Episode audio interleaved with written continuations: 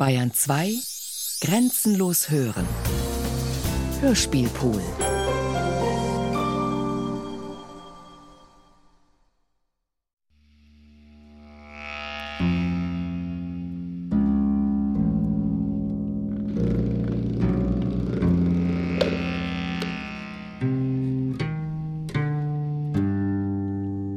Rosa. Die Reise nach Kulmhof von Thomas Harlan. Bearbeitung Michael Farin. Teil 2 Rosas Lügen. Rosas Lügen haben lange Beine. Und? Rosa ist verstockt. Sie besteht immer noch auf Orlowski Franz, ihrem Liebsten. Ihre Beteuerungen aber gelten, notiert der Gerichtsschreiber Kaczmarek, immer noch dem einstigen Liebhaber. Die Angeschuldigte sei jener Kategorie von Weibern zuzurechnen, die sich in Sieger verknallen. Ein Phänomen, das der Laienpsychiater Besatzungskoller nennt. Dabei sei Rosa, deutschstämmig, Volksliste 1, seinerzeit doch selbst Siegerin gewesen. Mit dem Marderholz, behauptet sie, sei sie nie gegangen. Ja, sie wisse nicht einmal, wie der Mann aussähe. Außerdem trage Franz Orlowski sein Haar kurz. Und? Auf Vorhalt?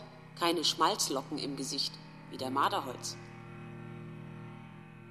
So verlief sich Franz Marderholzens Spur, der der Gerichtsschreiber Kaczmarek aus eigenen Stücken nachgegangen war, bis in die Verliese des Gedächtnisses der Rosa.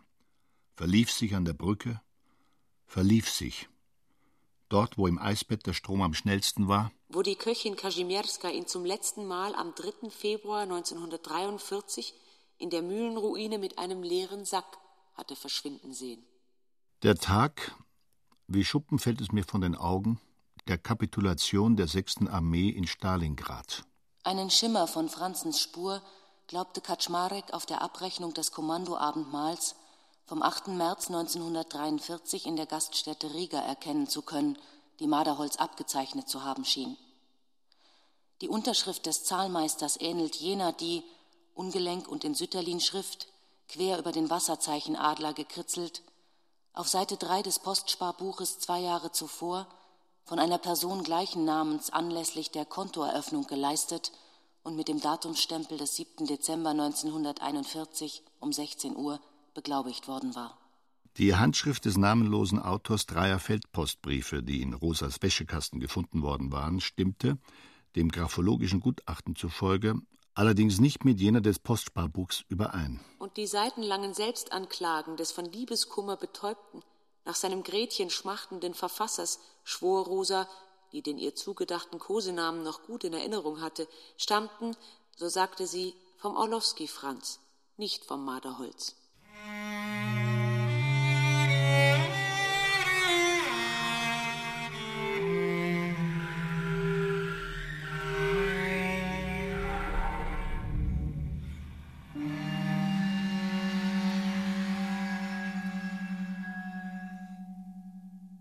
Franz Maderholz, so wusste der Gerichtsschreiber, hatte Schloss und Braut am Nachmittag des 9. März 1943 verlassen. Auf diesen Tag war sein Marschbefehl ausgestellt worden. Er dürfte jedoch erst im Oktober in Triest eingetroffen sein. Und dort, im dunklen Italien, dessen Karst samt seinem Hochseehafen bald, in Südkärnten umbenannt, deutsch-ostmärkisches Land werden sollte, hatte er möglicherweise den Tod gesucht wie die versteckten Äußerungen es in den Gretchenbriefen glaubhaft machten, die Kaczmarek trotz Rosas Beteuerungen Marderholz zuordnete.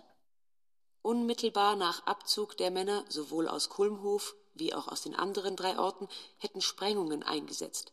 Seien andere geheime Kommandos unter der Feldpostnummer 1005 tätig geworden, wären nach Abschluss der Sprengungen dienstverpflichtete Forstbeamte im Falle Kulmhof in das Regierungspräsidialamt beordert worden, von einem Richter im Hauptmannsrang vereidigt und hinsichtlich ihrer Schweigepflicht belehrt worden, befragt worden über ihre möglichen Kenntnisse die Einebnung von Grabstellen betreffend und seien dann ans Werk gegangen.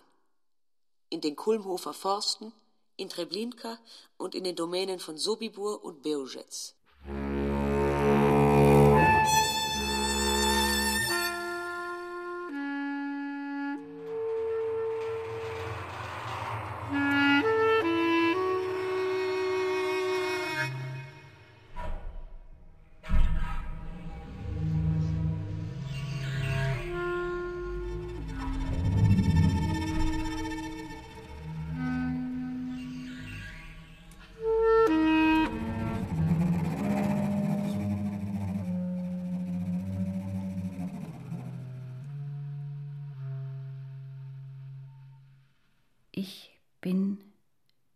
Jetzt in Italien, lautete der mit weinender Stimme 73 Mal wiederholte und zunächst einzige Satz, den Franz Maderholz anlässlich eines ersten, sogleich von einem Hustenanfall unterbrochenen Gesprächs mit Assistenten der medizinischen Fakultät Triest in ein Mikrofon geflüstert hatte.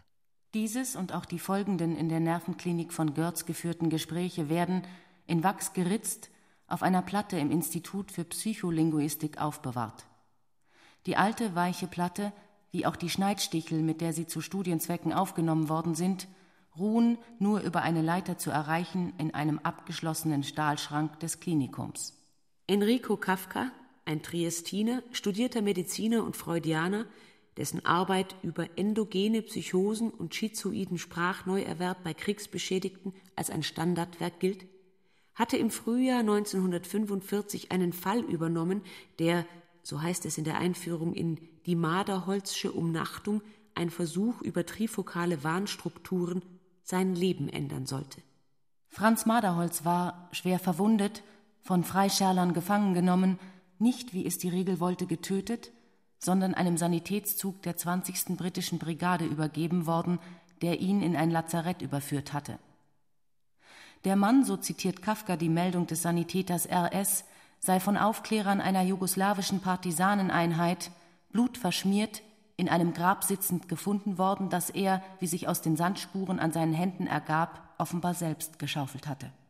In der Hand hätte er eine Pistole gehalten. Sein Unterkiefer sei von einer Kugel, die aus dieser Waffe stammte, zerschmettert gewesen, die linke Backe aufgerissen, Kinn sowie Zahnbogen weggeschossen, die Zunge aber sei unverletzt geblieben. Der Mann, ein Gespenst, habe sich wie ein Sack Blut aus der Grube wegtragen lassen und dabei Pfeiftöne von sich gegeben, heftige, schrille, fast unerträgliche Vogelrufe, die nicht aus seinem Mund gekommen, sondern wie von Wind durch seinen Körper geblasen worden zu sein schienen. Dem Protokoll und dem Transkript der Platte schickt Kafka an erster Stelle den seinerzeit von ihm selbst gefertigten Krankenbericht F. Maderholz voraus, ein Persönlichkeitsbild, das, wie er sagt, sich nicht ohne weiteres aus dem sechstägigen Gespräch zwischen dem Patienten und seinem Wundarzt ergeben hat. Kafka ist ironisch und, so scheint es, absichtlich zwiespältig, ebenso wie die Seele seines verstümmelten Meerschweinchens. Nach wenigen Minuten schon weiß er, welcher Einheit Maderholz zuzuzählen ist und aus welchem Zeug die eisigen Schatten waren, die die Geheimbündler von 1005 aufeinander zu werfen für jenen Ernstfall gelobt hatten, in welchem die phänomenalen Befehlsriten des verschworenen Haufens noch immer nicht ausgereicht haben sollten, sich selbst aus der Welt zu schaffen. Marderholz erschien Kafka wie ein entkommener Gefangener, der sich selbst wiederergriff, um sich erneut von sich selbst zu befreien. Er war, schreibt Kafka, bei seiner Gefangennahme knapp 19 Jahre alt. Er hatte zweimal während der Jahre 1941 bis 1943 seinen mehrmonatigen Dienst als freiwilliger Angehöriger des Kommandos Botmann in Polen verbracht.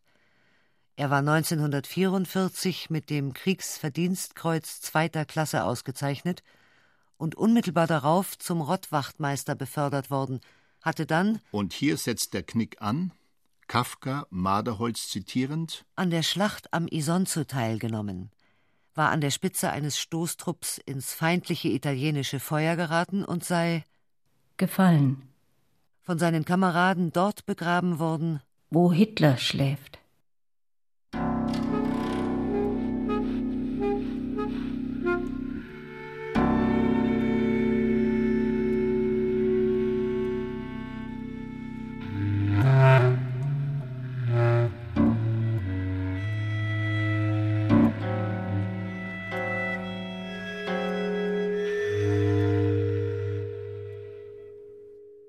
Ich sah Hitler.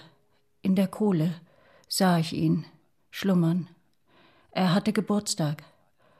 Es war der 20. April und ich war, ich bin am 21. geboren, er am 20. und war jetzt 28 und ich auch 28. Was folgt, ist bekannt. Die Kieferoperation Juni 1945 verlief erfolgreich. Kafka. Im gleichen Juni wurde M auf meine Station zur Beobachtung verlegt. Die Gespräche, die ich während der Monate Juli und August mit ihm führte, wurden ohne sein Wissen aufgezeichnet. M glaubte sich tot. Er wusste, dass er sich jetzt in der anderen Welt aufhielt, dass er in einer Muschel geboren, nicht von einer Mutter, und in Südtirol von einem verwitweten Bahnwärter aufgezogen worden war, dass dieses Leben nun sein zweites war, sein unterirdisches. Wie auch alle Bilder, die er in seinen Erzählungen gebrauchte, unterirdische Bilder waren. Pyramidal geschichtete Stratifikationen eines bodenlosen Bewusstseins, Kafka. Dessen Spitze sich, umgekehrt, in die Erde gewendet hätte, dem Kerne zu, wie er immer wieder betonte, wo es so heiß war, so schön, und dort auch jetzt noch weiter bohrte. In Italien. Bis zu wo meine Mutter war, ja. Eine aus Luft getrocknetem Schaum gebackene Grabkammer. Fasst Kafka dann zusammen, zu welcher der Patient jetzt durchgestoßen war. Marderholz war glücklich. Er sprach, wenn auch mit Mühe, aus freien Stücken. Der Krankenbericht, den Kafka in extenso zitiert, verzeichnet rückläufigen Stimmbruch, eine der umgekehrten Geschlechtsreife vergleichbare Mutierung der Bass in eine Knabenstimme, die jedoch ebenso hell wie heiser und schwach war. Der Kranke, heißt es, wurde von spasmischen Hustenanfällen geschüttelt, in hartnäckig trockener Abfolge, die auf eine chronische Schleimhautentzündung der Tracheobronchien verwies. Er bebte und lebte, Anfang August noch in seinen unterkühlten Körper, gehüllt wie in Pelz, mit der wachsenden Angst, ein Wundgefühl hinter dem Brustbein könnte ihn erdrücken. In die Luft zurückdrücken, nannte es M und von dieser würde er dann wie von einem Donner totgeschlagen werden, und niemand könne ihm dann noch helfen, auch Italien nicht. Kafka bezieht sich auf Schallplatte 1, doch die Platte fehlt im Schrank. Nur die zweite, kleine Wachsscheibe mit der Aufschrift M2 liegt in der Folie Marderholz 1-2. Der Plattenspieler, auf dem wir sie in der Registratur des Lesesaals abhören dürfen, ist ein Museumsstück die Drehzahl seines Tellers schwankend zwischen 70 und 90 Umdrehungen pro Minute, die Stimme selbst kaum hörbar. Die Aufnahme ist immer wieder jäh durch Explosionen plötzlichen Brechhustens unterbrochen, eine Sprengung der geschlossenen Stimmritze, wie sich Kafka ausdrückt. Schluchzen bisweilen, dann Ausrufe wie Oje oder Ja, ja, leises Jammern, lange Pausen, das Öffnen einer Tür, der Schrei Lassen Sie uns doch einer zweiten Männerstimme, Hundebellen, das alles zudeckende Geräusch eines rangierenden Lastwagens erschweren allesamt ungemein die Wiedergabe seiner Erzählung, die Kafka als Marderholzsche Umnachtung bezeichnet. Die unentwegten Wiederholungen von Seufzern, Expektorationen und bisweilen Weinkrämpfe begleitenden, geradezu besessenen, wie Kafka sagt, Stufengebeten ähnlichen Vorwärts- und Rückwärtsbewegungen der aus Franzens Kehle kriechenden halben und ganzen Sätze gehören zur Sache. Das erste Geräusch ist das Klappern eines Spucknapfes, gefolgt von Bitte, Kafka, und einer langen, aus Spucken, Krächzen, Husten und wiederum Spucken bestehenden Anstrengung des Kranken, der anscheinend von Schwestern in einen Sessel gehoben wird und die sogleich in einen Schwall unverständlicher Fragen mündet. Franz lacht. Ein zweiter Arzt tritt ein. Man hört Chiudi la finestra. Fenster schließen. Kafka diktiert Datum und Uhrzeit. Ich benutzte die Dunkelheit zur Flucht. Er schoss uns nacheinander in den Hinterkopf. Ich verlor das Bewusstsein. Ich fand es erst wieder, als niemand mehr da war. Die Kugel hatte mich nicht erwischt. Die Kugel war durch den Hals gegangen. Die Kugel war durch Hals und Mund gegangen, war durch die Nase nach außen durchgebrochen. Es scheint, heißt es in einer beiliegenden Notiz Kafkas, als sei Marderholz mit dem Unterkieferbein in Silber zugleich auch der Schädel eines anderen eingesetzt worden. Ich stand vor der Scheune von Lukovac war das Gelände durch Autoscheinwerfer beleuchtet. Die Kameraden standen vor der Scheune von Lokovac. Ich benutzte die Dunkelheit zur Flucht. Er schoss uns nacheinander mit dem Revolver nacheinander in den Hinterkopf. Ich verlor das Bewusstsein, weil die Kugel war durch den Mund gegangen. Ich stand vor der Scheune von Lukovac. Ja, ja am Schloss. Ja, ja, nahe. Ja am Schloss, davor, vor der Scheune. Von Lukovac war das Gelände, war durch Autoscheinwerfer beleuchtet am Ende. Am Ende blieben nur 47 Kameraden übrig. Eines anderen. Ich erkläre, die Zerreißmaschine für Wäsche und Kleider stand noch in der Scheune von Lukovac. Das Gelände war noch beleuchtet. Die Kameraden starben vor der Scheune von Lukovac. Die Mannschaften und Offiziere starben vor, vor, ja, starben vor der Scheune von Lukovac.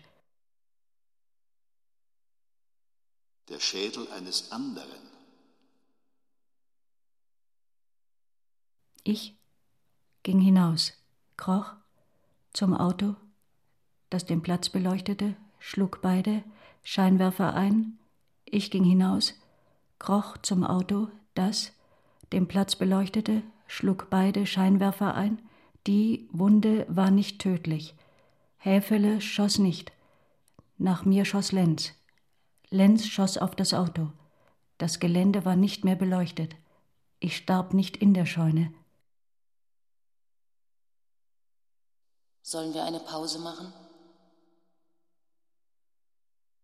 Ich hatte den Befehl bekommen. Nochmal, von vorn. Ich hatte den Befehl bekommen, ihnen nacheinander in den Hinterkopf zu schießen. Erst ihnen, dann mir. Wir hatten den Befehl bekommen, uns nacheinander, uns gegenseitig nacheinander gegenseitig uns mit dem Revolver in den Hinterkopf zu schießen. Nochmal, von vorn. Ich hatte den Befehl bekommen, ihnen nacheinander in den Hinterkopf zu schießen. Erst ihnen, dann mir. Wir hatten den Befehl bekommen, uns nacheinander, uns gegenseitig, nacheinander, gegenseitig uns mit dem Revolver in den Hinterkopf zu schießen. der Schädel eines anderen, der jetzt als ein anderer zu reden beginnt. Ich erschoss sechs, sechs andere erschossen sieben. Ich erschoss sechs, sechs andere erschossen sieben andere. Die anderen erschossen einer den anderen. Ich blieb übrig. Ich blieb übrig und noch alles und Lenz. als ein anderer zu reden. Auf Lenz schoss alles. Ich verbessere mich. Lenz schoss auf das Auto, auf mich schoss ich. Auf alles niemand. Nochmal, alles schoss nicht. Auf Lenz schoss alles. Ich verbessere mich. Lenz schoss auf das Auto. Auf mich schoss ich. Ich verbessere mich. Lenz schoss auf das Auto. Auf mich schoss ich. Auf alles niemand. Nochmal. Alles schoss nicht. Auf Lenz schoss alles. Ich verbessere mich. Lenz schoss auf das Auto. Auf mich schoss ich. Auf alles niemand. Sollen wir eine Pause machen? Ich verlor das Bewusstsein. Ich sah ihn noch. Er lebt noch. Ich sehe noch, wie alles nicht schoss. Ich sehe es noch, als wäre es noch heute. Ich verlor das Bewusstsein. Ich fand es erst, ich fand es erst wieder, als niemand mehr da war. Ich sah ihn noch. Er lebt noch. Ich sehe noch, wie alles lebt. Ich sehe es noch, als wäre es noch. Ich verlor das Bewusstsein. Ich fand es erst wieder, als niemand mehr da war. Und, noch im Lachgas des Operationssaals taumelnd, ich schoss meinen Kameraden in den Kopf. Sechs andere schossen jeweils sieben anderen in den Kopf. Die anderen sechs erschossen einer nach dem anderen, die anderen. Ich blieb. Und kaum erwacht? Wer schoss auf mich? Ich selbst schoss. Ich blieb übrig und Allas und Lenz. Und kaum erwacht, in die Haut seiner Opfer kriechend? Ich erkläre hiermit, das war so. Ich schoss nicht. Es wurde nicht geschossen. Diese meine Erklärung war falsch. Es wurde erstickt. Die Erschießung war simuliert. Sollen wir eine Pause machen? Der Tod, der Tod tritt schon lange vorher ein. Er wird nicht erst durch die Beerdigung verursacht. Der die zukünftigen Klagen der Zeugen in seine eigene Vergangenheit vorzieht, Die Todesursache, Todesursache ist die Kameradschaft. Er wird nicht erst durch die Beerdigung verursacht, der Tod. Nein, tritt schon lange vorher ein. der die Pyramide auf den Kopf stellt, mit ihrer Spitze in die Gräber stößt? Die Todesursache, Todesursache bitte, ist die Kameradschaft. Der Tod tritt schon lange vorher ein. Mit ihrer Spitze in die Gräber stößt? Wenn der Zeuge des Todes der anderen zu viele Tode beobachtet hat und die Beobachtung nicht mehr für sich behalten kann, in die Gräber stößt? Wenn der Zeuge des Todes der anderen zu viele Tode beobachtet hat und die Beobachtung nicht mehr für sich behalten kann, dann weiß er, es ist zu viel und will weg und geht. Sollen wir eine Pause machen? Er steht dann nicht mehr in der Mitte des Geschehens. Er hält es nicht aus. Er tritt, tritt zur Seite. Der richtige Augenblick ist, wenn es sein muss. Wenn der Zeuge des Todes der anderen zu viele Tode beobachtet hat, wenn der Zeuge des Todes im Augenblick, wenn es sein muss, Moment, der richtige Augenblick ist, wenn es sein muss, wenn der Zeuge des Todes der anderen zu viele Tode beobachtet hat und die Beobachtung nicht mehr für sich behalten kann, ist der richtige Augenblick, ist, wenn es sein muss, wenn der Zeuge des Todes der anderen zu viele Tode beobachtet hat und die Beobachtung nicht mehr für sich behalten kann, dann weiß er, ja, es ist zu viel und will weg und geht, weil er steht nicht mehr in der Mitte des Geschehens. Er hält es nicht aus. Er tritt zur Seite. Er wird beseitigt. Er schafft es nicht allein. Das ist mit allen so. Mit mir auch. Mit mir auch. Sollen wir eine Pause machen?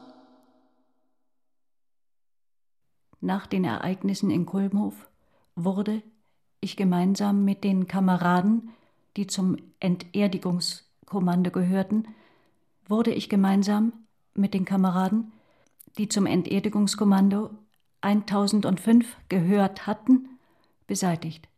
Ich wurde nach Triest, hatte man mich, nach Triest wurde ich, nach Triest, versetzt. Da sollte ich, um dort mit anderen Kameraden gemeinsam beseitigt zu werden? Ja.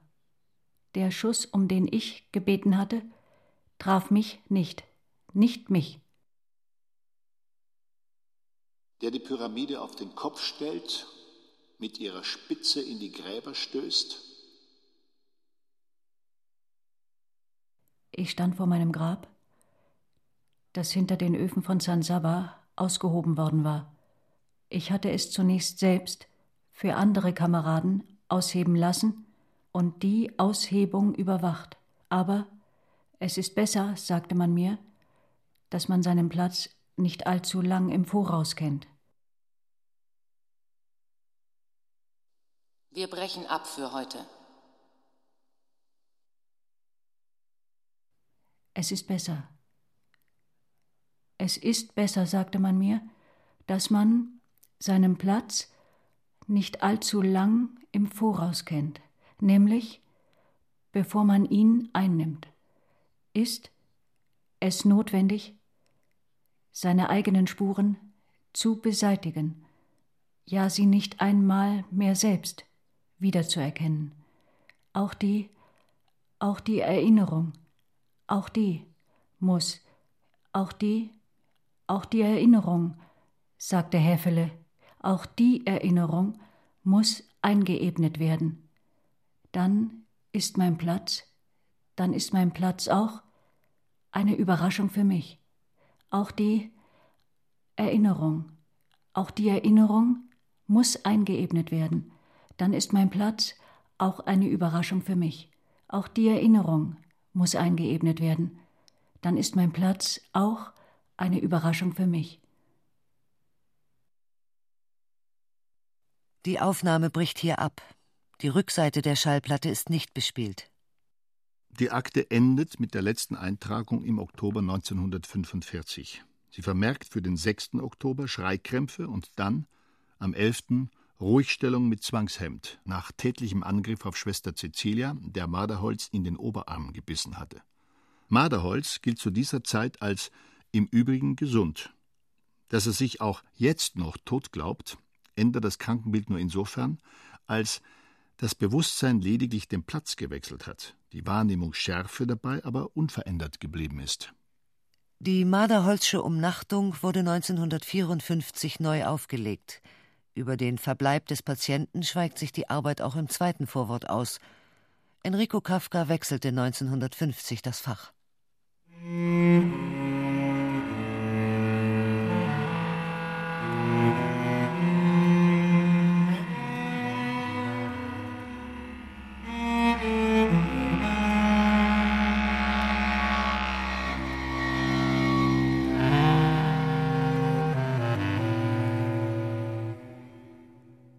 Mit Franz M. den Weg vom Mehlberg auf zu den Knochen zurückgehen will und weiter noch, muss die Stromschnelle in südöstlicher Richtung verlassen. Dort erreicht er fast augenblicklich den Weiler Sawatki, das Moor. Kaum hundert Schritte entfernt vom Wasser sieht er zur linken Hand Mischwald, vornehmlich Ahorn, und rechts neben den drei Karten des Weilers einen Haufen rotbraunen Schrotts, das von Rost eingeknickte Gestell einer Soschines Betontrommel, in Wahrheit jener Hart-Zerkleinerungsmaschine, von der Franz Maderholz angenommen hatte, sie sei eine Zerreißmaschine für Wäsche und Kleider gewesen. Das bald zwei Meter hohe Ding, eine Variante des amerikanischen Jägermixers, war fabrikneu geliefert worden, laut Rechnung seines Herstellers und Patentinhabers Schriever und Co., der es am 3. Februar 1943 aus Hannover auf die Blöße des Jagens 77 gefahren und dort an einen Herrn Paul Blobel verkauft hatte. Das Geschäft, das die Litzmannstädter Zweigniederlassung der Dresdner Bank im Einvernehmen mit dem Berliner Mutterhaus am gleichen Tage vorfinanzierte, war von eben jenem Blobel getätigt worden, der am Vortage in einem Amphibienfahrzeug und in Begleitung zweier Fachleute aus Auschwitz angereist war, mit denen er laut Marschbefehl Sprengungen der Grabstellen mit Termitbomben an Ort und Stelle vornehmen und dann die Einrichtung von Feldöfen besorgen sollte. Fahrzeug und Fachleute waren eine Leihgabe des Lagers an den Standartenführer Blobel, der in einem Geheimerlass mit der Aufgabe betraut worden war, an der Spitze eines neu zu bildenden Kommandos 1005 Landkarten sämtlicher dort als Wasserstellen gekennzeichneten Gräber in den besetzten Ostgebieten zu erarbeiten und dieselben flächendeckend unkenntlich zu machen. Die Einheit, die in Regimentsstärke unter der Bezeichnung Wetterkommando reiste, konnte sich auf Erfahrungen stützen, die der im Konzentrationslager Auschwitz-Birkenau diensttuende Untersturmführer Walter Dejako mit vergleichbaren Feldöfen gemacht hatte. Dejako hatte gleichfalls im Schlossquartier bezogen. Der Weg von den Öfen bis hin zum Schloss war gerade. Heinrich May, der als Revierförster des Kulmhofer Hochwaldes allein verantwortlich war für das Instandhalten der Waldwege, ging die Strecke in der letzten Februarwoche zu Fuß. Ihr Befahren durch Lastkraftfahrzeuge, die, außer sonntags durchschnittlich 23 Mal täglich schwer beladen zwischen Schloss und Jagen 77 hin und her pendelten, hatte ihn gezwungen, sein Auto vor der Kulmhofer Grundschule abzustellen. Mit diesem, einem Holzgas-DKW, machte sich Mai am Donnerstag der gleichen Woche auf den Weg in das nahe Posen. In das Amtschefzimmer, in das er zu einem persönlichen Gespräch mit dem Regierungspräsidenten geladen worden war, gelangte er über eine Wendeltreppe. Bis hierher reichte der Wald, an dessen äußerem Ende Herbert Mehlhorn stand, Doktor der Rechte, Standartenführer auch er, stellvertretender Gauleiter und Präsident. Hier wurden die forstwirtschaftlichen Entscheidungen getroffen, die Einschlagquoten festgelegt, die Mitwisser neu vereidigt, der Ginster gepflanzt. Schräg gegenüber, vom Fenster des Dienstzimmers aus gut einzusehen, wachte in gleicher Höhe Rolf Heinz Höppner. Von ihm führte der Waldweg, schon Chaussee, über Westpreußen nach Berlin. Auch dieser Weg war kurz. Er endete, obschon auf einer Ebene, am sogenannten Gipfel T4. T stand für Tiergarten, 4 für den vierten Palast der Allee, den Sitz des Gehirns, Hochsitz des absoluten Referenten der Vernichtung. Auf ihm saß Dietrich Allers. Allers, ein 27-jähriger Rechtsanwalt, war Einsatzleiter T4, Sachbearbeiter Gnadenrecht in der persönlichen Kanzlei des Führers. Er gehörte Gruppe 2b an, der Viktor Brack unterstellten Hauptabteilung 2, dem Werner Blankenburg unterstellten Amt B. 2b war die Denkfabrik. 2b1 befasste sich ausschließlich federführend mit Endgültigem. 1. Kanzlei des Führers gab Anstoß. 2. Baute Kulmhof, Treblinka, Bejoschetz und Sobibur. Lenkte 4. Eichmann. 3. Höppner, Posen schaltete über 4 Eichmann auf 1 Kanzlei zurück. 1 selbst war unnahbar. Sie verfuhr lediglich über Dienstwege abwärts. Wege zurück zu ihr gab es nicht. Gnadenrecht war nicht umkehrbar. Wer den Weg vom Mehlberg auf bis zu diesem Punkt geht, kommt an diesem Punkt um. Die letzte Hartzerkleinerung ist für ihn bestimmt, den Nachzügler.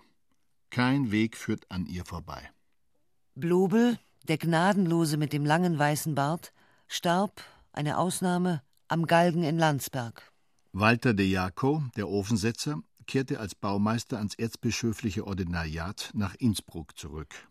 Rolf Heinz Höppner, der erste, der den Begriff der schnell wirkenden Mittel in die Welt gesetzt hatte, trat 1970 nach langen Dienstjahren als Ministerialdirigent im Bundeswohnungsbau in den Ruhestand und wurde Finanzmakler. Korvettenkapitän Walter Rauf, Technik 2D, Verweser der Mittel- und Gaswagenkonstrukteur, zunächst Gast des Kardinals Siri in Genua, dann Südamerika-Vertreter der Olympiaschreibmaschinenwerke in Punta Arenas, Feuerland.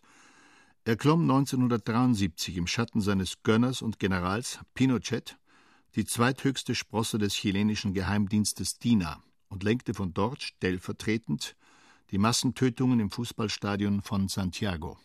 Dietrich Allers, das Gehirn, stieg, ohne promoviert zu haben, in der Deutsche Werft Howaldwerke AG Kiel zum Syndikus auf. Heinrich May, Oberförster, starb aus Kummer.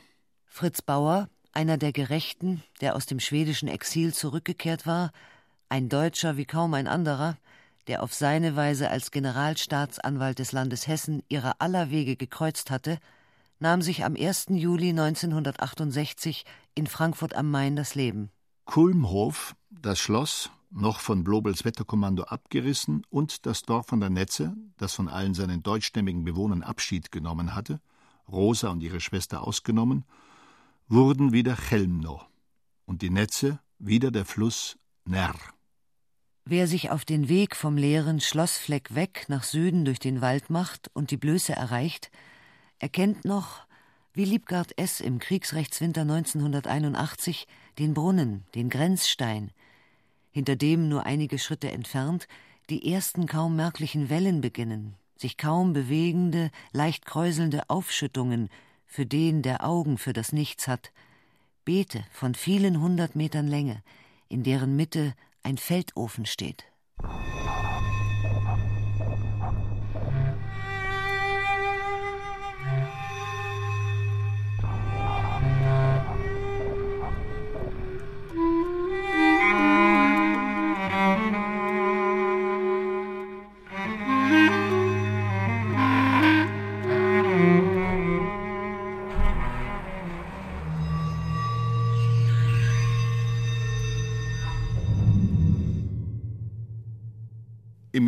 1992 lag Richard auf seinem afrikanischen Totenbett. Er hatte sich bereits abgewandt und unserer Geschichte den Rücken zugekehrt. Er hatte seinen Grenzstein erreicht. In Faulkners As I Lay Dying versunken, in seine Hängematte gewickelt, unter sich die nämliche, wellenförmige, sein Grab in die Dürre der Savanne am Oberlauf des Buguriba schon vorzeichnende, aufgesprungene Erdkruste, den Feldofen der weißen Väter, kochte sein verfallener Leib in der absoluten Sonne. Die deutsche Wirklichkeit scherte ihn nicht mehr. Dass Franz am Leben und nicht in Italien gefallen war, dass er Lenz und seine Kulmhofer Meuchelbrüder irrigerweise unter die Toten gezählt hatte, erfuhr er wohl von euch, schrieb uns sein Freund Friedrich Schmidt-Gohlis. Doch es ging ihn, so schien es, nichts mehr an. Allerdings haderte er noch bisweilen mit uns und mit allen, wenn auch verspätet, um Güte. Du kannst das Fletschen der Zähne wohl nicht lassen. Um Nachsicht und um Einsicht in den Notstand der Geringen, auf der untersten Stufe der Befehlswege, von der Macht ihrer Peiniger erdrückten und selbst federleicht durch die Geschehnisse gewirbelten Muschkoten.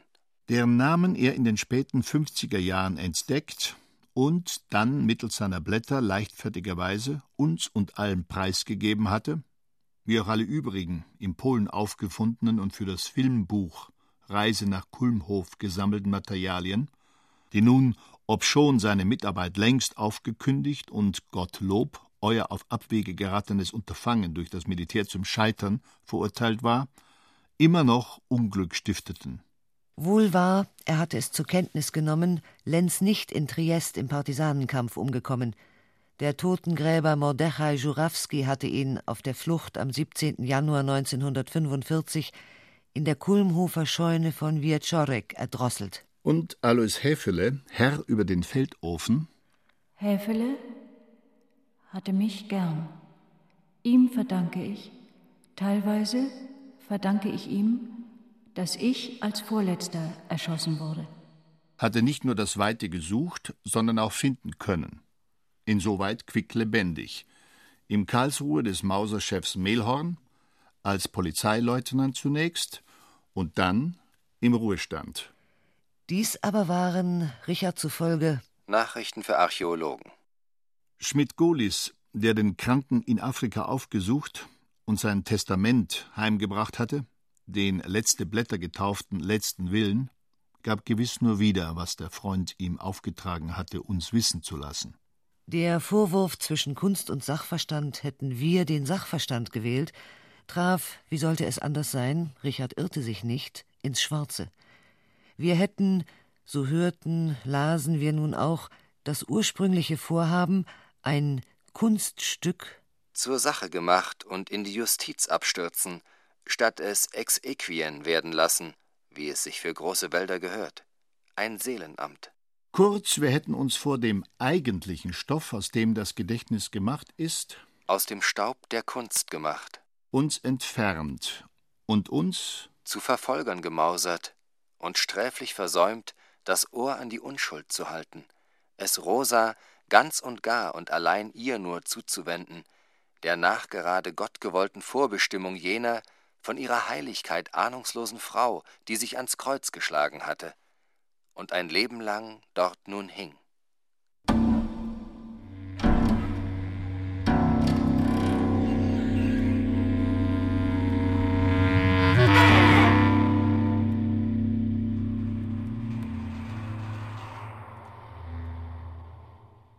Ein polnischer Freund von Czech und von mir, den wir bei unserem letzten Besuch in Warschau gebeten hatten, zu Richards Spekulationen seinen Senf dazu zu geben, war aufgebracht über so viel Plunder, aus dem Zusammenhang gerissene Zitate, wenn nicht gar frei erfundene, Verbrämungen.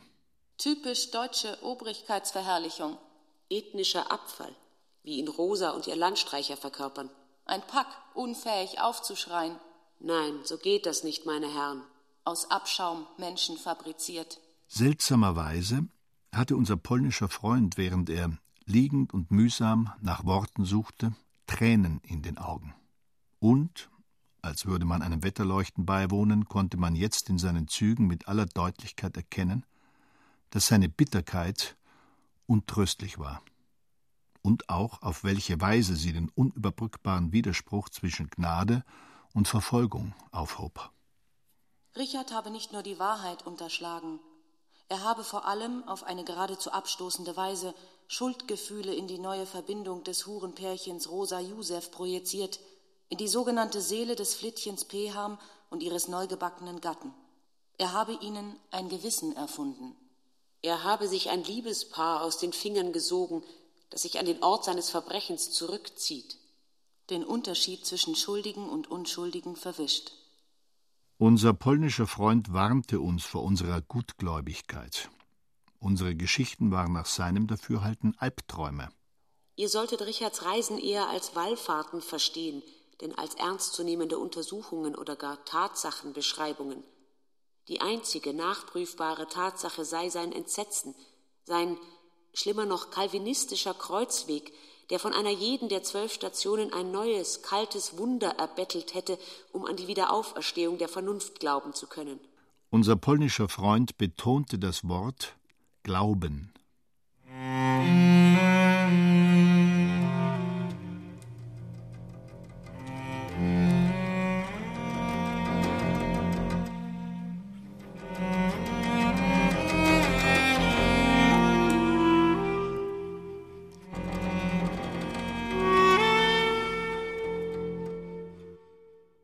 Elżbieta lag seit Tagen in hohem Fieber. Ihre Eltern benachrichtigten in der fünften Woche der Erkrankung des Kindes die Polizei. Die Sinnestrübungen ihrer elfjährigen Tochter, nächtlicher Fieberwahn, Brechreiz und Schweiß bezogen sich auf ein Ereignis, von dem sie selbst nichts zu wissen schien. Am 3. April 1984 hatte sie auf dem Weg in das Vorwerk Sawatki am Todestage der Stute Franz einen nackten Mann unweit des Netzeufers Vogelrufe ausstoßen hören. Ihre Gesichte, die sie seither heimsuchten, waren ausschließlich von sprechenden Tieren bevölkert und dauerten auch dann noch an, als das Fieber sank. Den eigentlichen Zusammenhang zwischen den Vogelschreien, die sie immer noch hörte, und dem Ausbleiben der eben erst begonnenen Blutungen stellte das Polizeirevier der Kreisstadt Kowo her. Elżbieta war schwanger. Es war Rosas Josef, dessen Vogelschreie verdächtigt wurden, Elżbieta geschwängert zu haben. Die Schreie, die er bei einem Lokaltermin in Gegenwart des Kindes, das sich immer noch an nichts erinnerte, oftmals wiederholte, waren die nämlichen Fischschreier-Schreie, wie in seinem Protokoll der vernehmende Richter festhielt. Eben die nämlichen, angsterheischenden Lockrufe, die er ausgestoßen hatte, als Elżbieta ihn von der Mühle her am Wasser neben der alten, von Rost längst zerfressenen Schrieverschen Haarzerkleinerungsmaschine durch das Moor hochsteigen sah. Und zwar kurze Zeit, nachdem er selbst im Moor von Sawatki durch vier jugendliche, dürftig maskierte Soldaten, Luftwaffenangehörige, so erklärte er später, zur Strafe dafür, dass seine Taschen mit Ausnahme zweier kleiner, noch lebender Fische, die in ihnen steckten, leer gewesen waren, vergewaltigt worden war. Vergewaltigt von denselben Kerlen, die auch Rosas Franz erschossen hatten. Josef beerdigte Franz nach seiner Rückkehr auf die Blöße. Den Schuss, der Franz freie Fahrt in ihre Hölle gab, hatte Rosa nicht gehört. Sie hatte Josef auch nicht heimkommen gesehen. Sie schlummerte tief unter ihrem Vorhang und dachte im Traum an Butterbrot. Josef trug jetzt wieder eine Hose.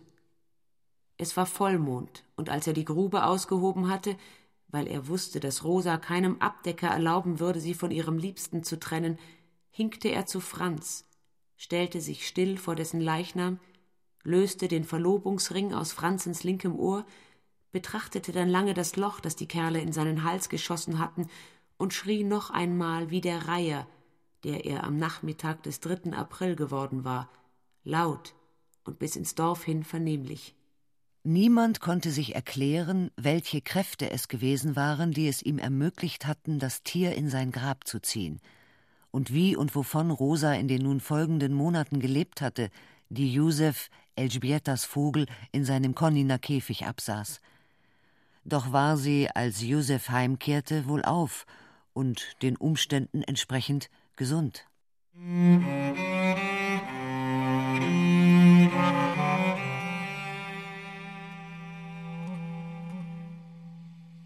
Wie durch Zufall und doch, wie es ihm später schien, einer Eingebung folgend, war Franz im Juli 1985, kurz nach einer geglückten Prostataoperation, im Wartezimmer seines Würzburger Zahnarztes beim Durchblättern der Zeitschrift Geo auf das Tagebuch einer Tragödie gestoßen, dessen Autor den Untergang einer 78 Köpfe starken Herde ostpolnischer Wiesente nachzeichnete, die, von einer unwiderstehlichen plötzlichen Sehnsucht getrieben, in einem wochenlangen, vom Fernsehen und von der Bevölkerung mit Schrecken verfolgten Schweigemarsch Polen in westlicher Richtung verlassen wollten, jedoch bei diesem Versuch in der Oder ertrunken waren.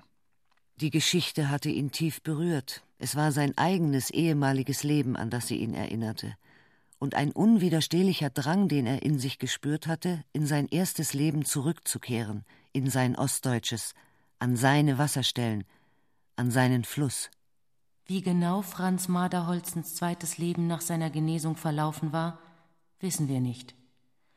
Die Schimmelpfängsche Auskunft auf dem rosafarbenen Kopierpapier der Detektei siedelte den Mann danach jedoch in Waldürn an, einem Badenser Flecken am östlichen Rande des Odenwalds.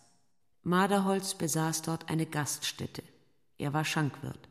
Sein Anwesen, ein mit Hilfe der Bausparkassen und Reifeisenbanken erworbenes, bescheidenes Einfamilienhäuschen, war unbeliehen.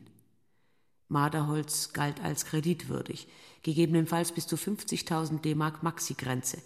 Die Gaststätte, der Walldürner Hof zum Engel, florierte nicht, war aber ohne Schulden. Marderholz hatte keine Freunde, aber viele Bekannte. Verheiratet war er nicht, bezog eine bescheidene Rente als Polizeiwachtmeister, besaß Anteile an einer Ferienwohnung auf Mallorca, über die er jährlich für die Dauer eines zwölftägigen Aufenthalts verfügen konnte, war Halter eines Pkw Ford Taunus sowie eines Lieferwagens Marke Renault und galt in bekannten Kreisen als ernstzunehmender Briefmarkensammler. Der Leumund des Besagten war tadellos. M war klein, beleibt, sagt Schimmelpfeng. Er maß 164 Zentimeter, wog 91 Kilogramm. Seine Augenfarbe war blau, sein rechtes Auge nahezu erblindet. Besondere Kennzeichen? Keine. M rauchte Zigarren.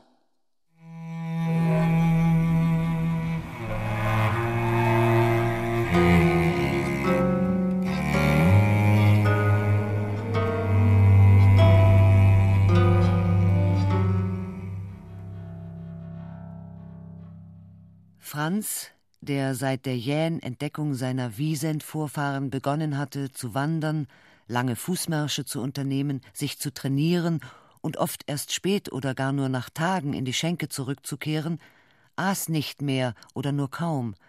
Er trank. Franz lebte in der ersten Welt. Er wusste, dass nicht er in der Oder, sondern die Oder in ihm ertrinken würde und dass er unsterblich war. Er trug jetzt einen Brillantring. Anfang August belieh er den Waldürner Hof. Die enorme Summe, die der schuldenlose Mann unter dem Vorwand einer Unternehmensgründung von der Bayerischen Hypotheken- und Wechselbank in Hof geliehen hatte, ließ er sich in Bar auszahlen. Irgendetwas, und dieses böse, die Genauigkeit verfluchende Wort, habe ich Jack zu danken. Irgendetwas muss es gewesen sein, das in jener denkwürdigen Nacht des 31. Dezember Franz mit seinen Freunden Blei gegossen hatte. Und dass diese Nacht die Signalnacht war, Richard nannte sie so.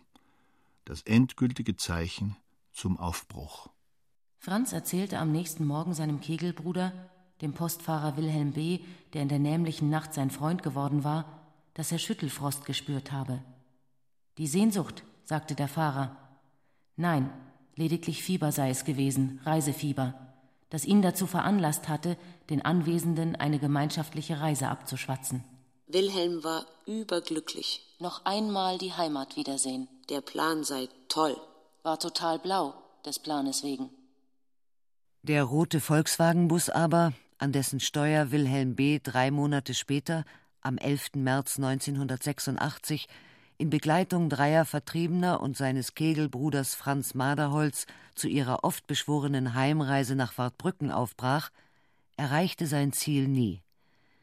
Seine Waldürner polizeilichen Kennzeichen wurden von Kindern aus einem masurischen Feuerwehrteich geborgen.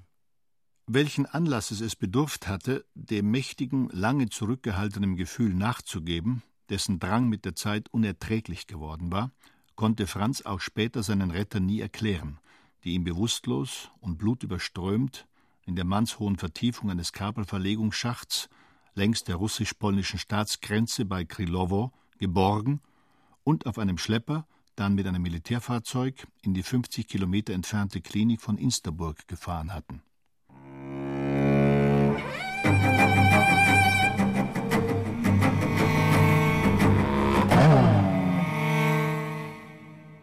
Franz traf in Wartbrücken um 9.03 Uhr mit dem Eilzug Kutno-Konin ein. Er hatte kein Gepäck.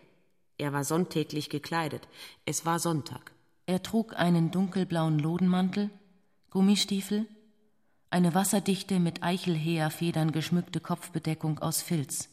Er verließ den Bahnhof wie Pendler Bahnhöfe verlassen, kaufte eine Zeitung, dann Zigaretten, durchschritt die Unterführung, er nahm ein Taxi, das ihn in das zwölf Kilometer entfernte, am Südufer der Warte gelegene Kwiatkuf bringen sollte. Hier ließ sich Franz übersetzen.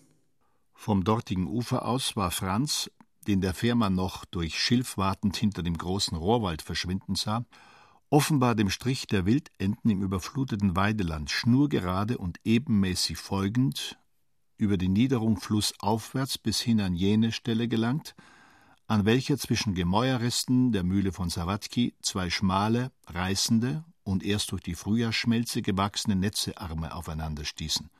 Jenes im Winter silberne Bett, dessen Röhricht Rosa zum ersten Mal in seinen Armen gelegen hatte.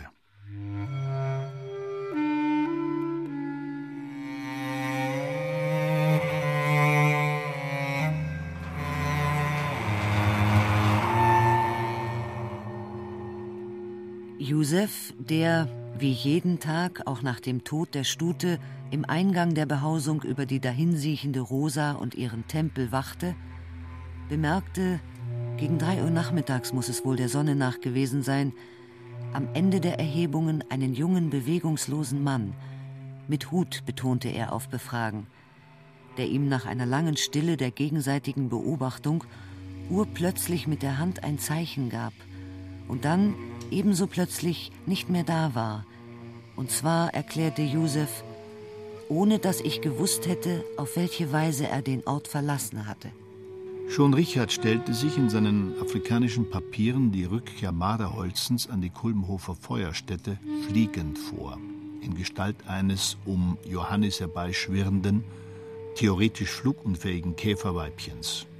Die Luftspiegelung eines glühenden goldgelben Panzers, dessen Leuchtorgan unverständliche Blinksignale von sich gab.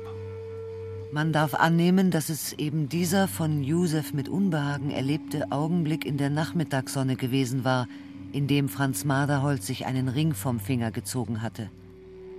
Den dann Josef noch am Abend in der Nähe des Brunnensteins auflas, als er diesen in der Erde glitzern sah und Donnergrollen, also ein Unwetter aufkommen hörte und sehr erschrak nicht jenen Brillantring des Waldürner Gastwirts, den der Suchdienst unter den besonderen Merkmalen des Verschollenen aufgeführt hatte, sondern einen einfachen goldenen Ehering, in den das Datum 3. Februar 43 eingraviert war.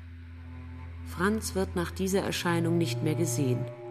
Weder auf der Blöße noch im Dorf, auch in Wartbrücken nicht mehr, wo er auf seinen Namen ein ganzes Schlafwagenabteil für den Zug Posen-Paris gebucht und mit seiner Kreditkarte bezahlt, aber niemals in Anspruch genommen hatte. Das Licht, Ein wahres Wetterleuchten, das Richard über Franzens Gespenst im Wald hatte blitzen sehen, war demzufolge nichts anderes gewesen als das Dutzend gebrochener Augen, letzte in ihnen eingefangene und dort erst erstarrte Blicke, die er zum Stillstand gebracht hatte. Die Leuchtspur erloschener Seelen.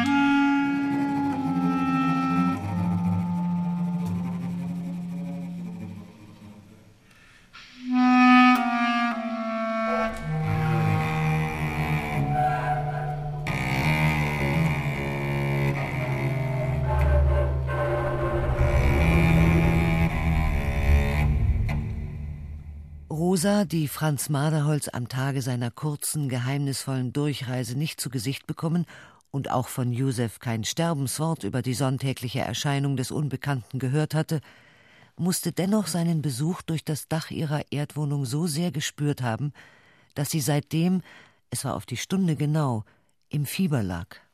Ihr Schluchzen, das unerwartet mit den ersten noch wollenen weißen Umrissen des Vollmondes gegen drei Uhr nachmittags eingesetzt hatte, und Josef, der es durch seinen eigenen Körper bis ans Herz kriechen hörte, in Aufruhr versetzte, endete ebenso plötzlich kurz vor Mitternacht. Der große, weiche Körper rollte jählings mit einem kurzen Schrei zur Seite. Still, eingeklemmt zwischen Gerümpel und Bettgestell, die fetten, obschon schütteren Locken in die von Ruß überzogene Hülle der Daunen vergraben, suchte Rosa vergeblich den unaufhaltsamen Nachfluss kleiner, fester Tropfen zu stillen, die durch den Fleischwulst der mit Knorpeln gepanzerten Augenhöhle nach außen drangen. So unerklärlich es ihr auch erscheinen mochte, dass längst verheilte Wunden zu bluten beginnen konnten, so sehr hatte sie sich doch bereits daran gewöhnt, dass Tränensäcke unter jenem Gebilde alter, in die Stirn hinüber und mit ihr zusammengewachsener, vernarbter Gewebe aufbrachen, hinter denen sich nichts anderes mehr erstreckte als das Fettpolster der Erinnerung.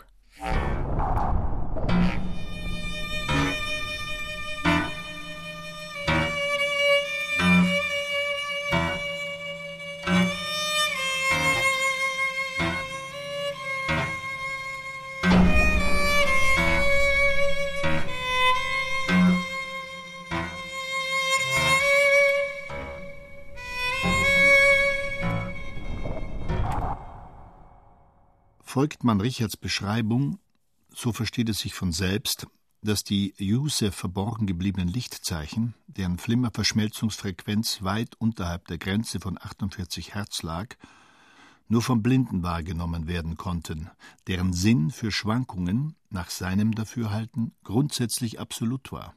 Hier jedenfalls, wo Schwankungen in der Wahrnehmung als Schwingungen verstanden werden, wendet sich jedes Blatt maßlos aus ihrer Ruhe gebrachte Schwerkraft, deren Zugewinn an Energie die Grenze der Erträglichkeit überschritten hat, löst alles in ein schon nicht mehr wahrnehmbares Kreiseln der physischen Existenz auf. Nicht nur die Geraden werden ungeraden, auch jegliche Richtung, Himmelsrichtung kommt abhanden. Wie die Geraden sich den Ungeraden beugen, so besteht der Lebensfaden schließlich nur noch aus einem Geflecht sich gegenseitig umwindender, in vielfach entgegengesetzter Drehrichtung kreisender Enden. Hier schimmert Franz kaum noch durch. Seine Wirklichkeit lässt sich im Gewirr nicht mehr fassen.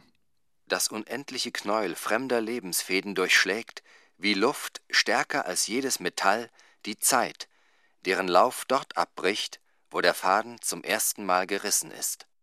Vom Faden, riet Richard, sollte man nur dessen Reißen übrig lassen. Hatte es Franz denn überhaupt gegeben? Vielleicht hatte Rosas Liebeskummer irgendeiner anderen Herrlichkeit gegolten.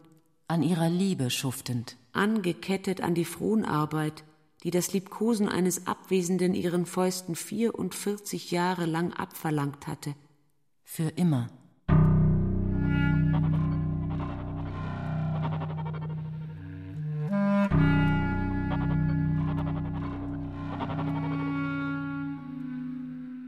Ihr Faden weil von Fäden die Rede war, hielt. Er riss nicht ab. Er hatte sie auf den Jagen gezogen und sich mit ihr in die Erde zurückgewickelt, in der sie zu Hause war.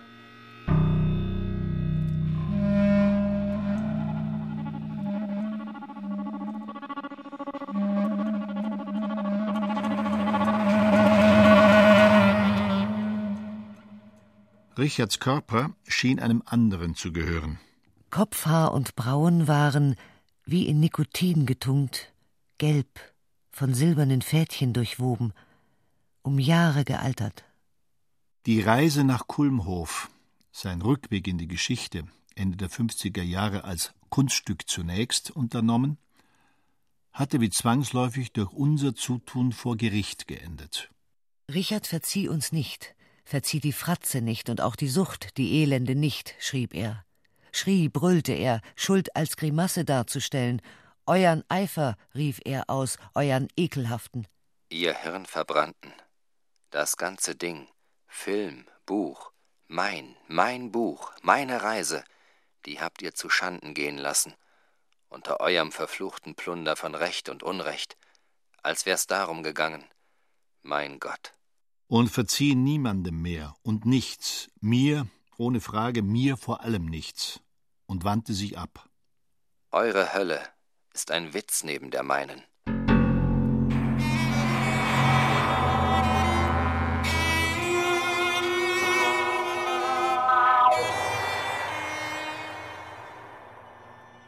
Ohne es zu wissen, hatte sich jeder einzelne unter uns Berichterstattern, mich ausdrücklich eingeschlossen, der neuen, wahrscheinlich aus dem Nichts von Rosa erarbeiteten Wirklichkeit fügen müssen und mit so manchen Widersinn abfinden. Seelisch krankes Unterholz, Moos. Die Dornenkrone. Ständig sah Richard sie auf Rosas zerstochenem Schädel sitzen. Blutkrusten. Rötlich schimmernde. Rosas Arme waren nach allem und nach nichts ausgestreckt. Wer vermag denn schon Unwirklichkeit und Gesichte auseinanderzuhalten? Nur Rosa war glücklich. Sie war eins mit sich. Die Irrlichter, die Richard noch blendeten, entzündeten ihren Phosphorwasserstoff regelmäßig. Welcher Franz mochte es gewesen sein, der noch immer durch das Toilettenfenster des abgerissenen Schlosses seiner geliebten Rubine zusteckt? Orlowski Franz und Marderholz Franz deckten sich bereits. Und Josefs Kiefer mit Franzens Zähnen im Maul ihres warmblütigen Liebsten. Dem Schmerz war es längst gleichgültig, wer ihn spürte. Gespinste. Und indem Rosa diese, wie auch alle anderen in ihrem dunklen Hirn wie von fremden Spinnen weben und dann sich von ihnen gefangen nehmen ließ, weil sie wusste, ohne es zu wissen, dass es oft das Beste für die Geschichten gewesen ist, dass es sie gar nicht gegeben hätte, auch wenn sie, was sie wusste, erfolglos darum gebettelt hatte, dass es sie nicht gäbe, aber weil es sie gibt, weil sie alle jene, die ihnen folgen mussten, nicht losließen, als wären sie lebendiger noch als jene, denen sie nachstellten. Ja, weil es so ist und gar nicht anders sein kann.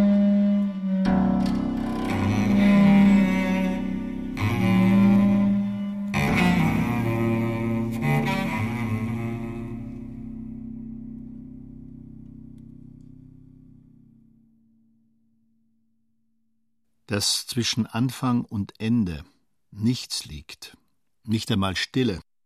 Rosas dunkles Leuchten, das durch ihre wie von Blausucht befallene Haut die rechte Herzkammer bis in die Wangen zurückschimmern ließ, und dass diese Abwesenheit möglicherweise sogar von Schmerz irgendetwas anderes als nichts sein könnte. Und auch in das rechte Auge, dessen weit verzweigtes, von der Schlagader schon nicht mehr beherrschtes Kapillarensystem an sich selbst zu ersticken schien. Wundert nur jene, die noch nie eine Geschichte erzählt haben, ohne zu fürchten, dass alle Wörter, derer sie habhaft geworden sein mochten, an ihrem Inhalt vorübergegangen?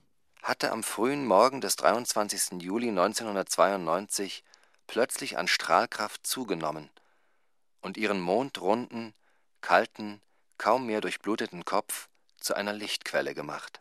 Und dort, wo sie über dem Abgrund stehend, wie auf Klippen und in schwindelnder Fallhöhe von diesen angezogen, erstorben waren an ihrem Unvermögen, den Sturz ins Leere zu wagen. Das geruchlose Gas, das sich über ihrem Kopf bildete, glühte. Es erinnerte an Himmel. Rosa, aus der es nur noch in schwachen, wellenartigen Stößen strömte und deren atemloser, weit geöffneter Mund dennoch ruhig dalag, als würde ihm außer Luft nichts fehlen, war in die Gestalt einer Alge zurückgekehrt, die sich dadurch von allen anderen Wesen unterscheidet, dass sie nur unter dem Erdmantel zu leben und also der Entwicklung von Sauerstoff fähig ist, jedoch im Luftraum erstickt. Das Gewissen selbst war unterirdisch. Es bedurfte lediglich der Feuchtigkeit. Seine Inkubationszeit hing von einem zeitlich unbestimmbaren Gärungsprozess ab. Es hatte auch die Gestalt Rosas erst nach 54 Jahren angenommen und war in diesem Falle zweifellos auf den weiter oben erwähnten Entschluss zurückzuführen, sich einer Sache ganz hinzugeben, fast willenlos und ohne Gegenleistung. Die nahezu vollkommene Verschmelzung von Rosa und der Erde hatte, genau zu diesem Zeitpunkt der Erfüllung, mit einem Male nicht weniger Einfluss auf die Umwelt, als ihn die Asche auf Rosa genommen hatte. Rosa weinte nicht mehr. Das zerstörte Auge trocknete. Es wurde nicht sehend, aber die umgekehrte Höhle schrumpfte. Die letzten Kolibris verließen Kulmhof im gleichen Juli. Die siderische Umlaufzeit, die sich den Strahlen Rosas angepasst hatte, beließ Josef noch für einige Tage auf einem anderen Stern. Dann lief auch sie ab. Josef kniete noch neben Rosa, als Rosa schon nicht mehr da war. Die graue Wolle seines Gehirns verwickelte sich nicht mehr in Gedanken. Er hatte seinen erfrorenen Mittelfinger in den Pelz ihrer Brauen geschoben und mit ihm geschworen, dass, wenn sie ihn noch einen Tag lang wärmten, er dann mit ihrer Stirn erkalten wolle. Josef hatte sie eingeholt. Er hatte sie hinterlassen. Sie hatte 54 und 18 Jahre vor sich und einen Tag. Sie hatte noch einmal ihre fünf Finger gezählt, Sie hatte ihre Jahresringe abgelegt, sie hatte sich nichts dabei gedacht. Sie hatte sich umgewendet, sie hatte sich nicht mehr geäußert. Sie hatte sich von sich entfernt. Sie hatte sich.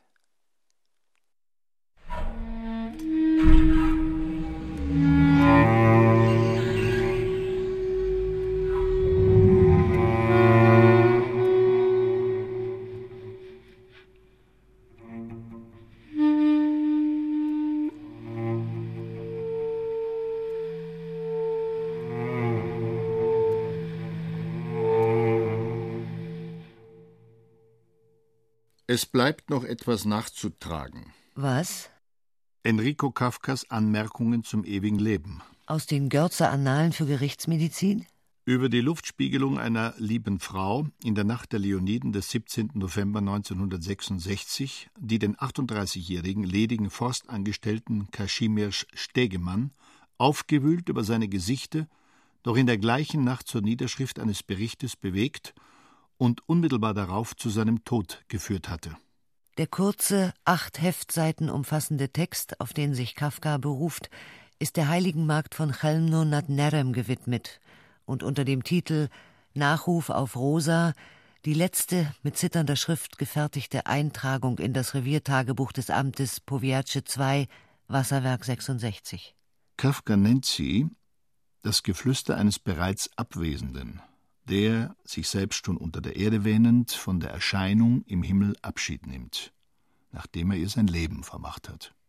Der Adjunkt Stägemann, der für die Abfassung seines letzten offenbar stellvertretenden Willens Zeichenkohle benutzt, gliedert den Text in die Kapitel Sintflut, Schauder und Weltenende.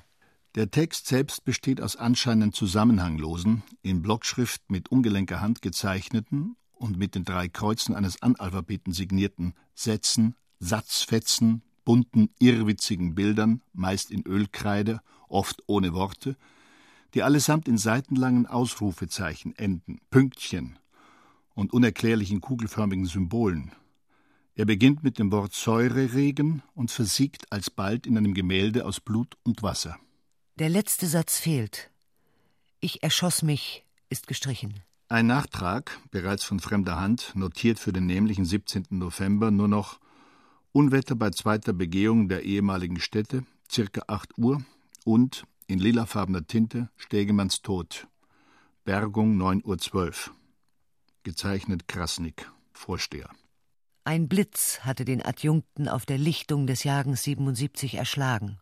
Stegemann war zu seinem letzten tödlichen Rundgang im Forst von Schuchhof aufgebrochen, nachdem er eben noch in seinem Nachruf jenes sinnenstellend Säureregen genannte Bündel brüllender Fäden festgehalten hatte, die er aus dem Grabinnern schießen und wie ein Netz um sich schlagender Wetter donnernd in den wolkenlosen Mondhimmel des 17. November zurücksteigen sah, unter dessen Zelt die Föhrenlichtung sich alsbald in eine tobende Flut von Schlamm, Salzkristallen und Knochen verwandeln sollte. Die Beobachtungen des Adjunkten, wie auch die Sprengkraft der aus dem Acker platzenden Schwefelblitze, ließen sich, befand Kafka, nur zum Teil mit den Warnsymptomen jener Nacht der Leoniden erklären, die mit diesem Datum zusammengefallen war. Seine Sternwarte war ein Grab, und der Rausch, in den ihn die aus dem Erdinnern des Jagens 77 mit einem Vierteljahrhundert Verspätung aufsteigenden Gase versetzt hatten, nichts anderes als die Fermentation betrunkener menschlicher Reste. Nachrufe. Seine Geschichte aber hatte weder Hand noch Fuß. Das Unvermögen zu erzählen, sein nachgerades Versagen beim Bau der Sätze, die wirren, aus sprachlosen Flicken bestehenden Schluchzer des Hilfsförsters, wie auch die Abwesenheit jeglichen Zeitablaufs, jeglicher Reihenfolge in seinem Nachruf, weisen Kafka zufolge nur umso eindeutiger darauf hin, dass Stägemann nicht von dieser Welt war. Dass nicht seine Zeit etwa abgelaufen, sondern er selbst und um ein ganzes Leben seiner Zeit voraus war, dass er in einem für Uneingeweihte kaum entzifferbaren Tohu Wabohu wahnwitziger, geschwätzig dunkler, brummender, wie Gerüchte sich selbst weitergebender Stimmen in die Ewigkeit eingetreten war. Jener Langeweile, in der nichts mehr zählt, es sei denn die endgültige Entfernung. Klinisches Glück. Schon im Vorhimmel absolut. Stägemann wählte, schreibt Kafka, schon zu Lebzeiten die Vergangenheitsform. Sein Zeitwort hat längst wie er aufgehört, in sie zurückzuwirken. Es hat sich in der Zeit verlaufen. Der Blitz, der ihn Stunden später erschlägt, trifft ihn von eben dort, wo er hoch über dem Acker von Schuchow im Sternzeichen des Löwen die nämliche liebe Frau von Kulmhof nach ihm hatte rufen sehen und von den schrecklichen, rauen, wie von Steinen hervorgebrachten, feuerspeienden Lauten geblendet und taub das Weite gesucht hatte, bevor sich ihr verglühendes Antlitz, eine von außerirdischen Wunden verunstaltete, einäugige, hellrosa schimmernde Scheibe, im Himmel verfinsterte und in einer Gaswolke erlosch. Schreie nicht, schrie sie, schrieb er, schreibt er, schreibt Kafka, soll die Luftspiegelung über Schuchow in jener Nacht der Leoniden des 17. November schon bald nicht mehr geschrien, ihm dann nur noch zugeflüstert haben. Schreie nicht, schwört Stegemann, habe die Frauengestalt. Ein durchsichtiger, wollener Ball. Unmittelbar über den Wassern der Netze niederum, ein Mond fast, wispernd Küsse verteilend, auch dann noch gerufen, als die Nacht sie bereits verschluckt hatte, als wieder Stille eintrat als sich ein Abgrund auftat, als Flammen aus dem Gestein traten, Jodfarben aus der Erde sich pressender Saft, brüllende Feuerfäden, die er aus dem Grabinnern sich winden und zwischen zischend entweichenden Schwefelwasserstoffen und Methan ihr Gespinst wirken, und jene dunkelblaue Kuppel bald wie eine Gefangene überziehen sah, die nun die Gestalt Rosas angenommen hatte. Die Sonne ging hellrosa auf. Und auch Stegemann war, als er die letzten Seiten des Reviertagebuchs mit seinen Krätzeleien füllte, seine Hülle fast schon entschlüpft. Er hatte Rosa in dieser Nacht aus der Ewigkeit zurückkehren und in den Himmel über Juchuf auffahren sehen, wenn auch nur für einen Augenblick. Er hatte ihr folgen wollen. Nicht die Erde, der Himmel habe gebebt. Mitten in Deutschland, schrie er. Dann nur noch Tierlaute von sich gebend, notiert Kafka. Zusammenhanglos vor sich hin brummelnd unfähig, einen Satz zu bauen, ihn zu beginnen und womöglich zu beenden. Die Worte vor sich wie Geröll herschiebend. Bruchstücke. Blöcke unbekannten Ursprungs. Eben jene von ihrem Lebenslauf abgesprengten Teilchen der wortlosen Beichte Rosa Pehams, Markt aus Kulmhof, deren geflügelter weißer Leib waagrecht über den Gräbern wie ein Kondensstreifen abzog und sich schreiend im Kreise drehte. Heimfahrt der Meteore nennt Kafka in seiner Studie das umherschweifende, von links nach rechts wandernde, gebrochene Auge, von dessen geschwollenen, leblosen Säcken der Adjunkt Tränen über die Wolke abrollen sah, in den Schutt, aus dem sie jetzt nur noch bestand. Kosmischer Schotter, Feldspat, sagt er, eisenhaltige Krümel der Versteinerten, eine Schleife erloschener Kometen. Als könne eine Nacht sich ihrer Umrisse entsinnen.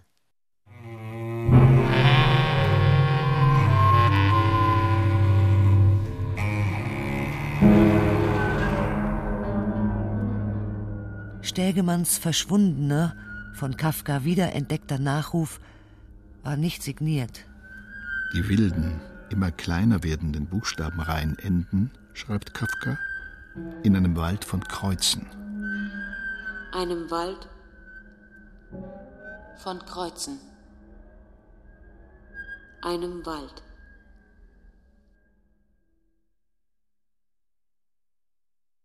Wie alle Geschichten aber, die kein Ende haben, hatte auch Rosas Geschichte einem Wald keinen Anfang. Von Kreuzen. Sie war am Ende. Sie war.